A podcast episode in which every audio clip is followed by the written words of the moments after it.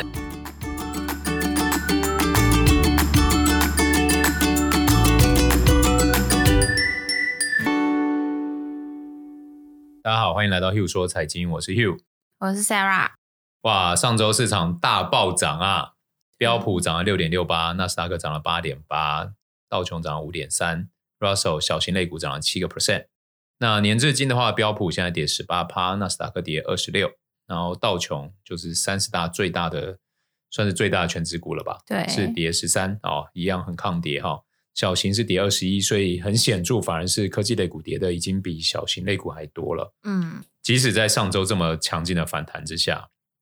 那欧洲上周是小涨二点八九，然后年至今是跌十六点九哦，然后日本的话是涨三点七六，年至今跌五点二。那上个礼拜中国表现也不错，上证是涨一点九二，然后香港恒生指数是涨五个 percent，那年至今的话都跌不到十个 percent 哦，香港恒生甚至是点四点九九。那我们看一下重要的比值，十年国债殖利率从三点二二掉到三点一三哦。那这个算是等于大家对于通膨的预期开始有一些缓解，对，但是还是要等后面的数字哦。那近期就看到油价从一百二呃到上周最低有到一百零三、一一百零四，嗯，但是这两天又回到一百一了，让 Hugh 有点胆战心惊。好，那因为这个呃五月的 CPI 最严重就是来自于能源的嗯能价源格产涨业幅嘛，对，好，所以假如油价能下去的话，我相信等七月再公布六月的 CPI，应该这个通膨就会有相对缓解的数字哦。那我们从一些原物料价格也看得到，哦，现在的价格其实都开始有一些回落，可能来自于对于景气衰退的预期，或者哦，就是真实的这个运输上面这个没有像以前这么紧嗯哦，都有可能。反正现在价格就是在开始掉哦。连之前很强的铜，呃，都已经掉了差不多十二到十五个 percent 了。好，反正就是大家对于通膨，我觉得只要这个价格往下的趋势能持续下去，然后经济又没衰退的话，那我觉得股市后市就可期了。哦那我们看到巴菲特指数市值与 GDP 的比值啊、又从我还记得上上周是从一百七掉到一百六，对，这周就是是从一到百六100回到一百七，哦，所以就是一个市场很大的震荡啊、那这个时候，你不管做任何决策，都不要怪自己啊、哦只要把自己保护好，就是可能少赚啊，可能多赔啊，都不要责怪自己，因为这这个就是一个非常混沌的状态哦。那你只要有勇气进场，就可以先给自己鼓励啦。但是最重要还是要风险控管哦。嗯，教你进场不要不要太快压身家了啊。好那大型类股与小型类股的比值呢是涨了零点五个 percent，也就是说上周一样是大型类股表现的比小型类股好。然后新市场跟全球市场比的话是跌了四点五个 percent，因为上周是美国的强弹嘛，哦，所以就是成州市场相对就表现比较好，恐慌指数也从三十一掉到二七哦。那其实这几周都在二十七到三十一37二，就是一直在32这些数字来回哦，所以这个阶段的恐慌指数，我觉得就呈现一个大家都还是在用蛮高成本避险的位置啊、哦嗯，所以还不能掉以轻心。那油金比的话是掉了一点一六个 percent，那是因为上周油价跌比较多，对对，但是昨天又开始又回一点点，对，所以嗯这不是 Hugh 很喜欢看到的数字。好，但是又能怎么样呢？啊，科技股跟传统类股的话是涨一点三七哦，因为上周科技类股的强弹。那我们看一下这个产业趋势，产业趋势周跟月走强，同步走强的有非核心消费、资讯科技、核心消费、通讯媒体跟医疗保健。那同步走弱的，就是月跟周都持续走弱的、哦，这个大家还是要注意哦。有能源、有原物料、有工业跟金融。好，那我们可以再来看一下产业趋势跟 E ETF 金流同步增加的有哪些哦？就是有医疗保健跟核心消费哦。虽然那个月还是小跌哦，但是因为上周都有不错的表现哦，所以我得说， 我看到医疗保健跟核心消费走强的时候，我觉得不太妙。噔噔，为什么？为什么不太妙？因为医疗保健最大 ETF，我先讲一下是 XLV 嘛，对那里面持股就交生啊、呃 Unilever 嘛、辉瑞啊、雅培、默克这些。然后核心消费最大的 ETF 是 XLP，哦，它是有宝乔、有可口可乐、有百事可乐、有沃尔玛、Costco。那为什么我觉得不太妙呢？是因为就假如今天市场真的要翻多，要带动市场走强的，绝对不会是这些保守的产业。对啊，是，而且还记不记得我们之前有有讲过，就是在那个升升降型循环里面，升息循环里面，就是第一第一阶段就是升息的不确定性嘛，对这时候市场会有很多的震荡，嗯其实嗯现在可能就还没走出这个震荡。对，那到第二阶段的时候，就是一定是成长类股开始领涨，但现在还没有看对到，，所以我就 觉得当当，我就想说，哎，不是应该要差不多了吗？好，所以听众朋友们，好，可能已经离这个黎明不远，但是我们还没有，还没对对看对到那你说这个时候，你真的觉得有有很多好公司很便宜，要不要买？可以买啊，你比如说拿一层到三层，嗯甚至比如说你是你是一个眼明手快，就是一不对，你愿意很快砍仓的，你甚至可以做到五成或八成。这个对其实就是看你愿意停损的这个速度来决定你在这种 timing 点要进多少比例。嗯，然后产业走弱，金流也同步减少，我会跟大家分享一下哦、有金融、有能源、有工业、有不动产，还有原物料。好，这几个大家还是要特别留意啊。好，那尤其能源，能源真的是涨幅跟跌幅就是嗯我们之前是不是一直有在讲？是不是有一直在讲？我我们真上的礼拜就说能源可以差不多可以出了哦，我真的是很怕大家去追能源，你知道吗？能源真的波动太大了。因为我真的看过太多那个这种惨案。好了，不要追能源了，拜托。你真的不不差，真的赚最后这个尾巴，真的是鱼尾巴。嗯，对啊，拜托不要去追能源。好啦，我们来看一下分析师时间，好，分析师时间，那个上周啊，联准会主席鲍威尔就讲到，在那个国会的听证会上作证哦，对于市场担心经济衰退，给出了目前最明确的态度。就他认为，目前经济衰退的可能性并不会特别高，但承认大幅加息可能会让美国经济陷入衰退。啊，有没有听不懂他在说什么呢？就是他终于有一点承认这件事情会发生了。对，但是因为现在衰退几率不高，但不代表未来它大幅加息以后不会衰退， 对对好不好？我帮大家 翻译，因为我刚刚念完，我也觉得你在跟我攻啥小？ 因为他还不知道咚哒哒七月跟九月啊， 对啊七月应该也许应该就是确定，也许三码了，但九月还没有看到数据、啊。哎，三码真的硬哎、三码他们美国的那个房贷利率就到现在已六经点到五，现在五点七啊，对五点五点八了五，点八，对再三码就六点五嘞，好可怕哦，真的很可怕哎、真的很可怕。超级可怕哎、现在美国的那个什么家庭的平均支出增加超多的，超可怕。嗯，好，然后他有提到另一个风险是，当政策假如无法恢复物价稳定的时候，美国经济只能在这种高通膨中挣扎。而且，我觉得现在美国政府的两其实也没有两难，已经很明确了，就是我不把通膨打下来，我只会面临高通膨与高失业率，对，就是就是两边更惨。所以他们就是无条件一定要把通膨拉回两个 percent 的水平。然后他说，软着陆依旧是目标，只是非常具有挑战性。OK，就是它 OK 嗯，好，这代表费尔认为最糟的状况就是通膨完全失控，而且造成更具破坏性的长期损害。即使失业率可能上升等其他因素都不会让政策转向。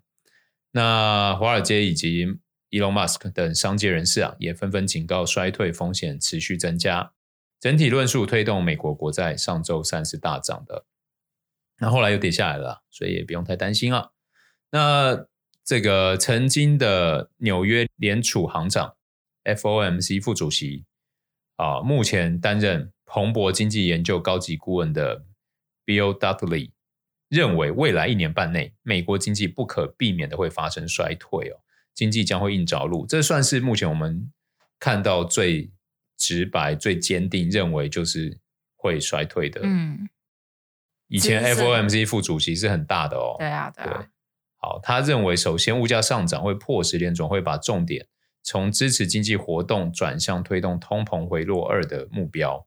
因为通膨率不降下来将会有灾难性的后果。当大众对于通膨预期变得失控，随后将会出现更大的经济衰退。好，这其实这些论述好多人都讲过，我们也引用了很多人。我们这之样的前论述嗯讲通膨的时候也有说过，就是对当大家的预期对通膨的预期越越高的时候，就会知道未来花钱更多嘛。对啊，对，就是最后会就失控是灾难性，呃，这叫什么？预言自我成真嘛。嗯对对对对对啊嗯，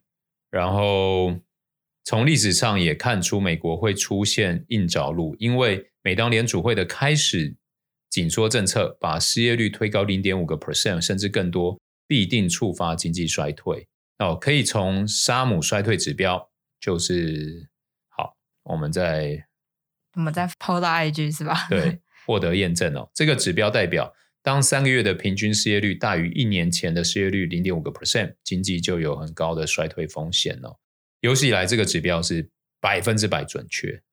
虽然美国经济现在还有充足的成长势头，但其支撑力正在迅速消失，下落过程不会是一个愉快的经历。这是美国前 FOMC 副主席 Bill Dudley 的看法哦。那这时候我觉得就是呼吁啦，因为我们真的不知道我们离黎明还多远，嗯但是要做的就是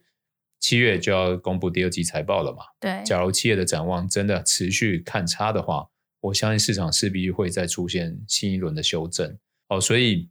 你这时候有在呃开始加码股票的听众朋友们，要随时保有灵活性啊。我觉得真的不要觉得说好像哎，诶比如说以我啦为例的话，就说哎，诶我 Hugh 都已经看这么便宜，比如说 AMD 八十五块买进就对了啦。它绝对不会跌破八十或者是多少。但嗯关键就是，假如它真的有一天来到六十怎么办？因为它之前一对啊百一百六嘛，对，也许我在一百三就有一样的想法，一百又一样的想法，九十又一样的想法。那难不成我真的要让它影响到我的现实生活吗？不行吗？所以那个让自己保有尊严的灵活度，不要觉得这件事情是自己什么眼光不准，真的不是。现在市场就是这种大变化，你在这种大飓风里面，假如你就是一叶扁舟，你要能怎么样苟活下去才是重点，对不对？所以就不要对自己有太多的苛刻，然后让自己保有灵活度，然后能让自己的钱活得更久，比赚得更多，在这个 timing 点，好重要。对对对。嗯，然后我们可以看一下哦，就业市场紧张也开始缓解哦。美国首次申请失业救济金人数显示，就业市场紧张状况正在缓解哦。然后五月跟六月非农就业调查首次申申请失业救济金人数增加一万一千人，暗示就业市场走软。我们对于六月份的初步预期是净增加非农就业人数三十二点五万人，之前是三十九万人，可能因为企业在增加员工方面变得更加的谨慎。哦，其实最近很多公司在裁员啊。或对者啊，是这个对啊这个数据越来越不妙哎、嗯因为还记不记得半年前我们看到的数据都是企业一直在急增才增不到人，对啊，然后现在已经开始出现裁员跟新增这个员工更加谨慎这些嗯字眼，嗯，对啊，所以呃，我们虽然价格让我们觉得很甜美，但是我们还是要真实客观的看看现在的大环境，其实是有可能有更多的风险在背后等着我们。嗯，所以那个我们就不要太 T K，好不好？然后给自己尊严一点，灵活的空间。然后对，等一下就聊聊最近币圈发生的大小事。前有请到命来跟我们对，今天要为大家请到命大师。命大师，好，就是最近是想要先讲，因为最近币圈真的太多鬼故事，所以现在只能讲一些警示的。我跟你讲，最近什么技术没什么新发展，我真的无法传递一些什么知识传播爱 的，所以只能这一集标题可能就只能下唉潮水退了才知道谁没有穿裤子。 你看我直接下一个这么说书哎、的我我这一集标题、欸，看那个三大标题，我开始冒冷汗。哎，你刚我冒冷汗，对啊你有钱放在里面吗？不是，我觉得我可能个性比较胆小，我就是属于你才是正常的啦。 不是，我是说我我就是属于很怕挡人财路。我觉得我我不是那种正义魔人，就路上看到有人插队，我无法大喊说哦：“嘿，先生，你怎么插队？你给我退回去！”我可能无法这样，我可能只是默默的跟旁边讲说：“哎、你看他插队。就默默 的，对他我只他是 murmur，我”我只敢默默，我不敢大声的喊出来。然后像这种那个网络的广告，有的你就知道很扯啊，就是对最近我就看到一个什么无风险，就说啊什么散户就应该这样投资，让你无风险，然后年赚多少什么，就是都是什么类八似十下趴、这一种百标多题趴，对我就想说你到底为什么这种东西监管会不抓呢？ 然后就抓一些有牌的。对，啊，还有那个 YouTube 的那个，哎，你有看过？你有看过这那个个奇怪的小东西？然后它可以卖多少钱，年营收怎样对对怎样它在怎样？你知道 Amazon 这个东西吗？我不知道哎、那你是不 Sarah，是赶快讲？你是不是有 YouTube Premium？当然啦、我没有 YouTube，两个 YouTube 没有 YouTube Premium 就适合我这种小韭菜， 连这种钱都要省，反正就是一个广告，然后就一个反正奇怪的华裔，也没有奇对怪，反正他就是 就是一个华裔。裔。然后就拿一个奇怪的东西跟你说：“哎、你知道这个奇怪的小东西在 Amazon 上面卖多少钱？然后我赚了多少钱？然后我出、哦我出了一本书，然后我有什么课程可以教你怎么样很轻松，连就是一列透过都可以做成这件事情，赚赚百万之类的。这样哦，你知道那个人真的有出书吗？我知道他真的有出书，有人去，滴滴他真的有出书，但是他他就说他的书在 Amazon 上面是排行怎么样很百前大面，但就去查那个项目就是非常一个冷门的项目，然后只有一哇百个项目，然后你可能很容易就可以挤上前三名之类嗯然的，哦后他们就很厉。害哎、这就很厉害啊。然后反正就是找一些 maybe 他可能有一些很冷门的类型，对漏洞什么的，他就把自己推到一个哇一个一个宝可以宝可以店说上嘴面。呃可以说嘴的方面。对好，了，我们回到正题 啦，听众朋友要关关关 p 不知道是哪个明灯，是日月明还是明指的明，真是受不了。第一个就是标题是讲第一个 T-set，标题就对不是对 T set，就是这是最近呃最知名。如果大家有在 YT 界看一些红人的话，就是 YT 就是 YouTube， YouTube 的台湾的虚拟诈骗的一个项目。然后呃，我这边先科普一下大家，你只要在虚拟币任何的网站看到两个字叫做 Rock Pool。R U G P U L L 就表示这个项目方跑路了， 哦，高 腰 Rock Pool 就是跑路的意思，是 Rock 不 Pool 啊就是跑路喽。然后或是他们会下一些标题是疑似 Rock Pool，就是疑似跑路，所以哦我还想说 Rock Pool 听起来好像很学术，很高尚。其实对啊好没有，像其其实其实英文翻译就是地毯拉掉了啊， 嗯我把地毯拉走了，哦，所以就就是是 Rock Pool 他拿到很多钱以后就把对对对，钱就就搬把它走滚起来。啊这样好像我小时候看那个阿拉丁电 动， 阿拉丁的 Rock 啊，整包拿走，哦好 好笑。所以就是最近这这件事情才被爆出来，是因为那个就是有一个平台叫做 T Set，有一篇叫 T C，然后它的官网里面就是号称说它是高频智能 AI 量化交易平哇，他台，把所有近 期热对门的那个热门的 hashtag 交易的 hashtag 都拼在一起。哎，我要讲一下 T set，就 T 一横 S E ET T，好 T set，好，然后然后它就是为虚拟货币做代操机器人，所以其实它就是主打呢，一般的民众只要在这个平台投入虚拟币，就是我上次上上集或上集都有讲到 USDT，你就可以享受高额的获利。然后它号称，大家听一下，号称月报酬上看三十到一百零五 percent，他那个表超夸张，我有看到他那个就是那个表，他一个月就写三十，或然后100可能两个月就写多少，然后最高就是到一百，这哇哦很夸张哎。那你不用一年你就比股就翻倍啊股神巴菲特有钱，对什啊么不用一年一个月一 百趴就翻一个倍月了一百趴就翻就倍了、翻倍啊，就一直在翻倍所啊、以你一年如果三百趴的话，就一百万变三百万诶、欸没有是那个欸是二的多少次方？一二点的五一次点方三吧的十二次方，最低是一点三的十二次方，啊对不对？那假如你是嗯五十趴，就一点五的十二次方。大家那个计算机可以按一下，是很离谱的数字。然后重点是这个 app 竟然在 Google Play 还有 App Store 上面是可以下载，然后它已经下载次数已经超过了一万次，也就是说，至少有一万人可能被被 rug pull 被 rug 破。然没后问题重点是这个这个泡泡为什么会破掉呢？就是它上个礼拜的时候突然无预警无法提零。然后所有用户的资金就归零，然后官网也消失，所以这诶，那它它原本官网是摆在哪里啊？台湾吗？台湾那，它这样不就应该就有诈骗实质行为？但是如果还是不算如果你变成虚拟币，它就不是就，因为它现在还因为它是商商品嗯，哦，所以听众朋友，我刚刚 Hugh 问这个问题，其实就是要点出说，现在台湾的法令，呃，虚拟币金管会还没有认列是金融投资商品，它认列的就是很像，比如说你今天买玉米啊、小麦啊，嗯你今天买牛奶期货，对你只是去买商品，好不好？嗯你不是假如买今天有人卖卖你一个这个，比如说玉米期货，然后称它可以赚多少钱，然后你投了以后，它卷铺跑路，它也不算诈骗，好吗？对你不能告他哦我们台湾的那个法令有一条很显著的线，就是是不是金融商品？是金融商品，它才是诈骗，才是吸金；不是金融商品，目前还无法可管。这个是听众朋友们一定要注意的。哎、这个好像以前有用过套路，什么黄金期货是不是？黄金期货就是金融商品，哦，黄金期货对是对吗？ 对。那我跟听众朋友分享哦，这几有几种套路哦，就是像那个 T set 这一种啊，它其实不算吸金，因为你只要是吸金，你就是属于金融诈骗哦。比如说，就算你是虚拟币，但是你用了保证多少，保证多少，你就是吸金，那你就会被归类在金融吸金跟诈骗的这个疑似，嗯好不好？因为我们也不知道是不是，你看我又胆小病来了。 好吧，疑似好，但假如他今天像呃，我之前比如投 ICU 的例子嘛，啊那个就就算他最后收了，我我也只是认赔，对我也只能认赔，因为那是我当初心甘情愿自己拿一笔钱嘛，去投一个案子，那这个案子最后就是收掉，这也是为什么很多前辈或者是长辈会跟我们讲说，不要去投未上市，嗯，除非这个未上市的公司或者是。案子是你很熟，就是跟你是一等亲或二等亲内的嘛，哦对这些创投刚开始都是项目方都是要找一等亲、二等亲嘛，因对为你知道他在干嘛，你知道他是为人。嗯但假如你今天已经是一个陌生人来跟你讲的时候，通常这件事情就是你就要充满很高的警觉，他为什么需要一个陌生人的钱？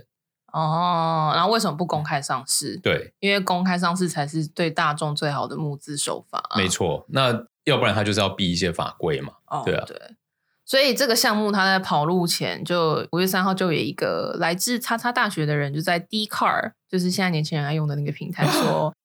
在公平会检举说他这是多层次的传销诈骗。然后有一位就是知名的 KOL 奎丁，他就是透露说，有一些网红一英姐边超赞，一边拿业配钱，一边又抽下线佣金，然后他还帮这些厂商去找网红一起接案，然后号称说第一个接的人现在一天可以领两千多美金，然后越多人接这个项目就活得越久。嗯这就是马多夫骗局的概念嘛。马多夫骗局只有一个术术语哦，这有样啊，吗马多夫骗局就是海外的老鼠会嘛，对啊就是拿对下面那一层的钱去养上上面面那一层那的个钱。啊所以他们要做的就是持续要开发新找下的面下的面那一人层，新的下面那一层，就因为是你庞氏骗局对啊，对，就庞氏骗局对。这个我们在其可能去年还前年的，反正有出过一集，对有出过一集对专门讲这个。大家所以譬如说财经都是全听免费的 啊，所以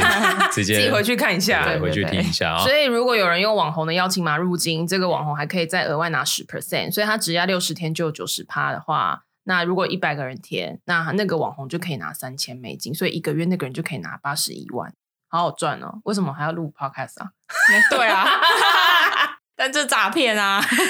哎呦，不能就不是诈骗啊，这不是诈骗嘛，就多层次传销传销法疑似，对。但人家已经卷他已经卷铺盖了然后走人了，然后呢？最近的第一时间就是那个酷炫嘛，他有拍一支影片，然后来讲他去怎么钓那个对诈骗的，那集蛮有那集蛮有的。趣的酷。炫哦。对，哎就是不知反道骨了吗男孩， 反骨男孩那个酷炫，反骨男孩知道吗？我我只知道你丁有姐 premium 哦，你知道丁姐是太正常，你不知道酷炫也很正常。 好了，酷炫是男的还是女的？女男男的，男的我怎么会知道但啊他们是一个反骨是一个团体，里面哦有女的，有女生，她就是有啊，真的吗？对还有雷拉，雷拉丁安姐也蕾拉在里面吗对啊、那我要去了解一下安蕾拉， 蛮红的，了解一下。哎、男生男生的快乐真的朴实无华，真的有真的有女生我就看，有女生我就赞，我就是 IG 打开就是要看胸部跟大腿、啊，我就这么的肤浅。 有奶变那你会看？哪一台吗？哪一啊台我不我不是知道那是什么哎、欸，呃， Sarah 竟然要开车哎、我没有想到有一天我们的嗯 没有 p 看我 Sarah 呃竟然会开车，不不不哪一看台了，是什么？听众朋友们，假如你们知道的话，欢迎留言给我们。 傻眼。赶快教 Hugh 我说是哪一我台我我 YouTube 都看财经玩，就是看那个不是看食物游戏食直物播哦，游戏我现在看的少了，因为自己真的越来越不能打，就看食物啊，做菜的、啊。然后 IG 就是看妹子， IG 就是三个嘛，食物、妹子妹子跟高尔夫，就这三个，我只有这三种东西。你不是还有滑 TikTok 吗？你有滑啊哦 TikTok 也 TikTok 是最近不不太滑了。哦，对啊他他前阵子很热衷，哎、连我都没有在滑 TikTok。去我也没年有去年我也没有，为什么你知道吗为？什么？因为都是正妹， 哎、男人的这快乐真的朴实无华到不行哎、好啦好啦，我不真的要再浪费赞听众朋友们的时哦间对了，不我起们进 我是下一赞个，叹进下一个。对，所以其实酷炫其实在影片也有讲啦，就是一个资金盘的话，它的耕耘期大概就是三个月到六个月，六个月一定会 rock 破。所以其实那时候他就是分享他整个过程怎么跟这个公司，就是说他要上片啊，然后怎么样，比如说公司也把钱给他说，哎，不然你实际去投在我们平台上面，这样子就可以给观众朋友看说这个复利的效果有多么的厉害。其实这样我子我我觉得这个案子，我们是想要为听众朋友们做一些提醒跟理清啦，因为我觉得那个多层次传销本身其实并没有问题。那我觉得它会出问题，是因为它本身的营收能力是有问题的。就比如说，假如今天它多层次传销，它真的是在推广很好的，比如说好商品商品，比如说就维他命 C 好了，举例啦，嗯，然后或者是好就是健康就食品嗯健康食品或者咖啡，讲咖啡好了，好咖啡豆，然后你们真的喝过就觉得说哇，这个咖啡豆很香，很很棒啊好喝，很棒，然后就多层次传销下去，嗯，好，就建议建一个这样的群体。那其实它它有一个很重要的基石在，所以它就真的可以延绵不绝的让大家都赚到钱，同时也享受到好的东西。我觉得这是多层次传销本意本意，而且其实多层次传销本来就是社会里面一个很强大的呃做生意的方法，行销方式、啊，对行销方式嘛。为什么要这样提醒？是因为我不希望听众朋友们好像听了多层次传销就等于诈骗，我觉得不是。嗯嗯嗯因为真的有一些好东西，它是透过这个方式在推，嗯，但是也有很多这个不孝人士用这个方式在做戏精。对，所以第一个就是要先看，那你的东西源头有没有在到底是什么到底是什么？嗯，比如说，好，他今天推这个 T C，哦，那个高频智能 AI 量化交易平台，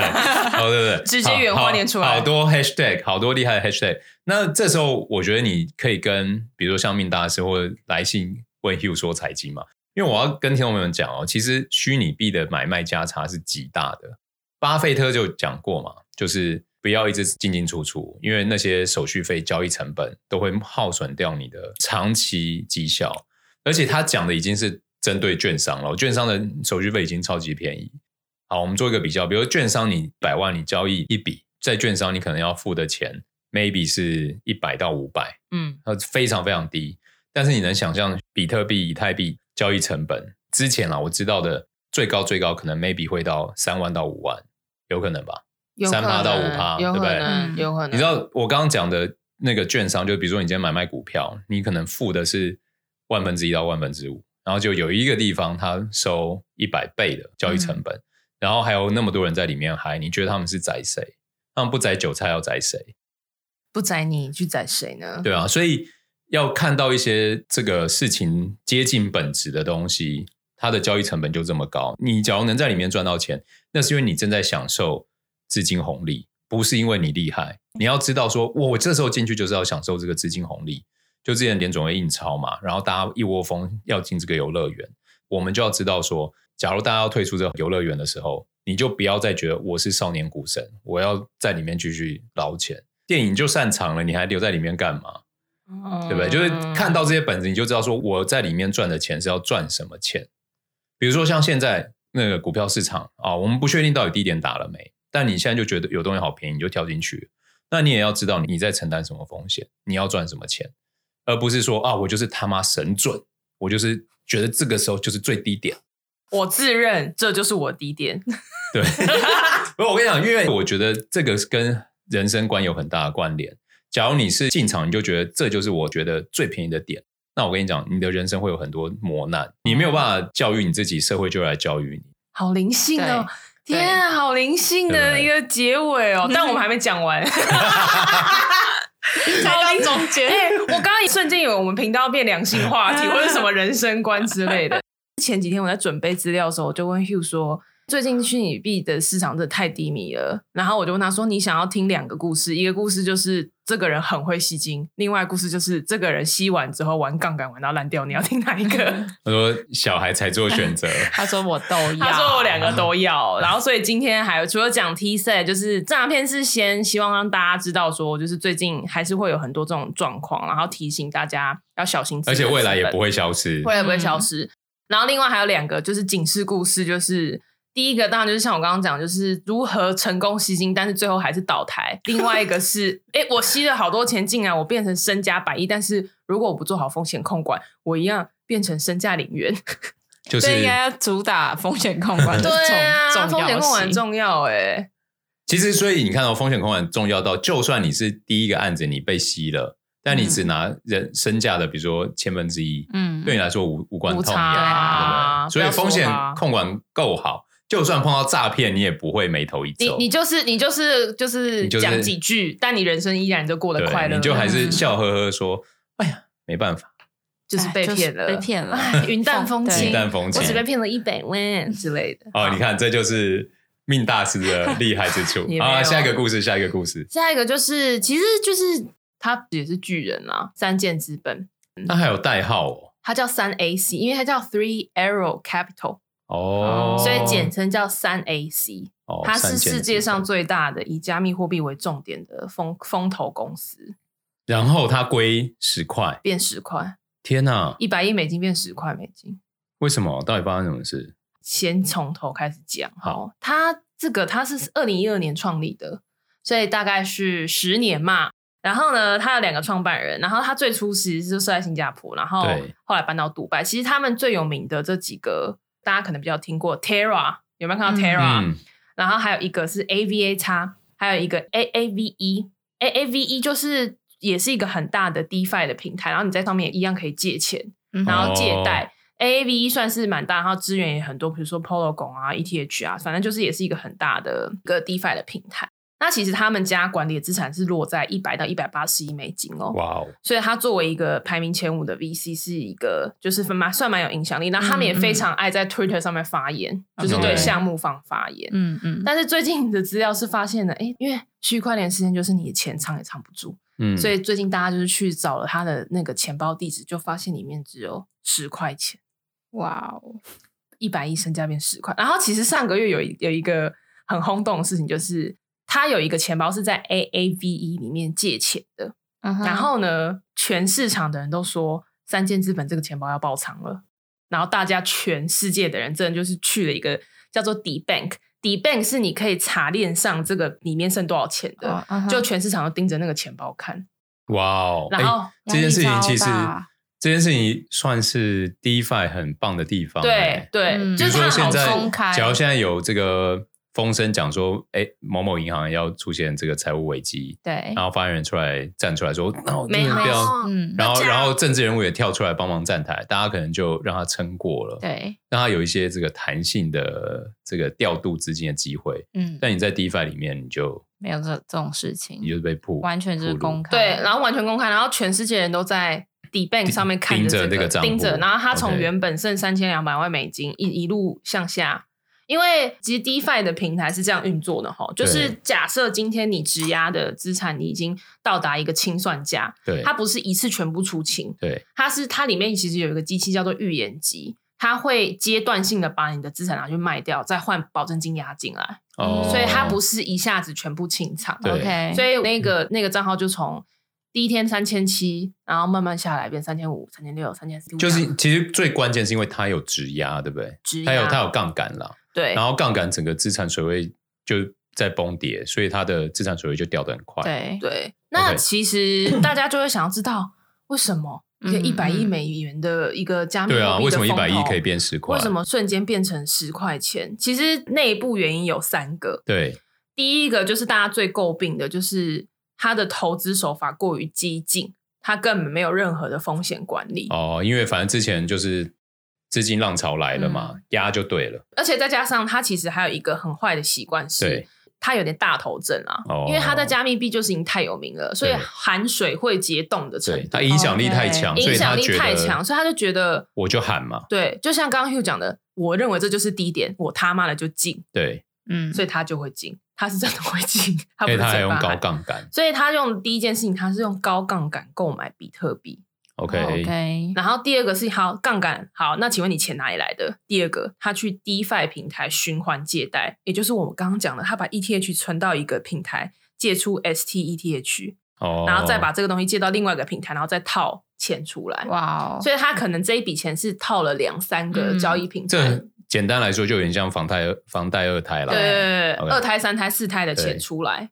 然后再加上第三个就是致命的点，就是他是 Luna 的大户嘛，就是他之前是 Luna 对的一个项目方，最主要的项目方，就他在那边赔了五点六亿的可美金。是他假如有一两百亿，五点六亿也不过就是两三个 percent。对，啊，对，但是这件事情就重伤嘛，然后再加上因为你全部都是加密货币，对以上的投资失败呢，就导致他继续加高他的杠杆，然后而且他被爆出他挪用客户的存款。哦，所以这个不仅是流年呐、他还自己也犯他煞，自己自己就有问题，自己就有问题。对，因为杠杆，我这时候再讲一下，假如你杠杆就是一倍，就是比如你有一百块，你买两百块，跌掉五十趴，你就是全部归零。然后你让你做交易的平台方不可能让你归零，他一定在你还没归零就帮你清砍掉，清对掉，清仓了，因为你还没，你只要归零以下的，就是他自己得赔的，所以没有项目方会愿意这样做。嗯哼嗯，对，所以比如说你今天借一百趴，就一倍，那你大概跌到剩三十几块，他就会帮你砍掉了，也就是你其实才跌三十来趴吧。嗯，三十 percent 对吧，通常但假如说你今天他讲的高杠杆，maybe 一百块，他可能做到五百块了，对对啊他已，经你看开到这次比特币从六万跌到两万嘛，对啊，是跌掉六七成，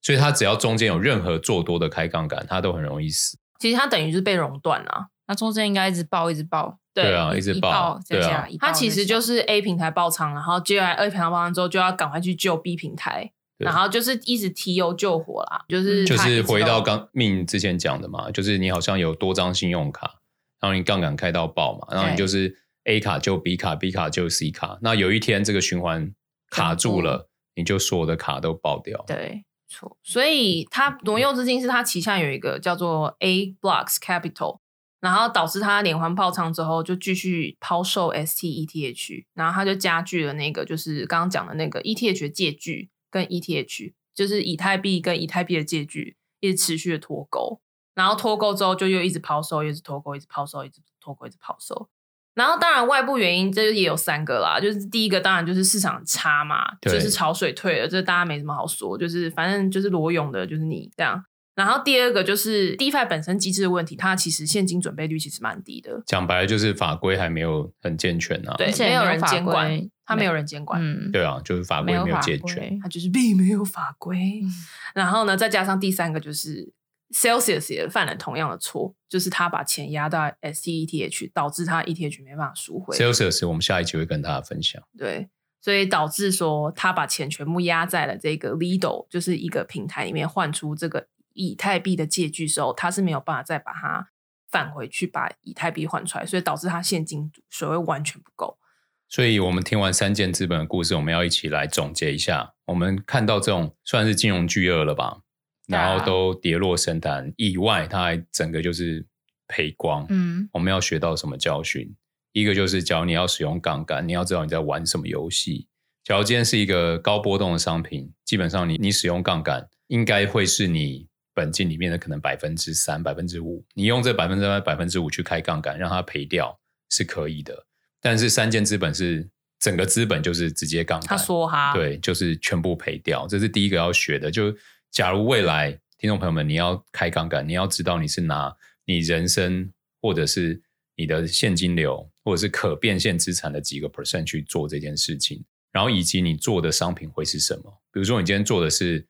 呃，垃圾等级的债券，那它可能在债券里面是高风险，但在整个金融商品里面，它是 maybe 是中风险。嗯对啊，那比如说你今天去做一个 Apple 债，那你也要知道你后面的风险会是什么，不是说高性品就没有风险。对啊，对，对，所以第一个，我们先学到教训，就是使用杠杆前要了解我们要进到的游戏场是什么。然后第二个就是刚刚讲到嘛，DeFi 本身机制的问题，就是没有法规管嘛，嗯，没对错，，所以你要进入的游戏游乐园，你要知道有没有管理员，对不对对？然后管理员是中立还是有不同的这个裁判兼球员，对对对，就是要了解游戏规则，了解游乐园的这个管理方式，然后还有再来就是有没有潜在风险。哦，因为刚刚第三个就是 ETH 合并 E STETH 前不可以赎回嘛，对，他是嗯对不不行对的。？那这件事情它就导致了，就是即使它有水想要救，它其实那救个不水了库也是被自己锁起来了，对啊，所以三个我们需要学到的教训是：一个开杠杆前要了解这个游戏规则；第二个进到游乐园以前要知道这个有没有管理员，管理员怎么去管这个游乐园；然后第三个就是他们有没有这个救火机制嘛？哦，比如说游乐园失火了，他们是有没有水可以救火？大概就这三个教训。没对啊错，以上就是。保平安，保平安法则今天密要跟大家分享的，一个是 T set 的 Rock Pool 事件嘛，就是我们再重复一遍，只要有那种保证的，然后一年三百趴的对那种啊，利率很高的，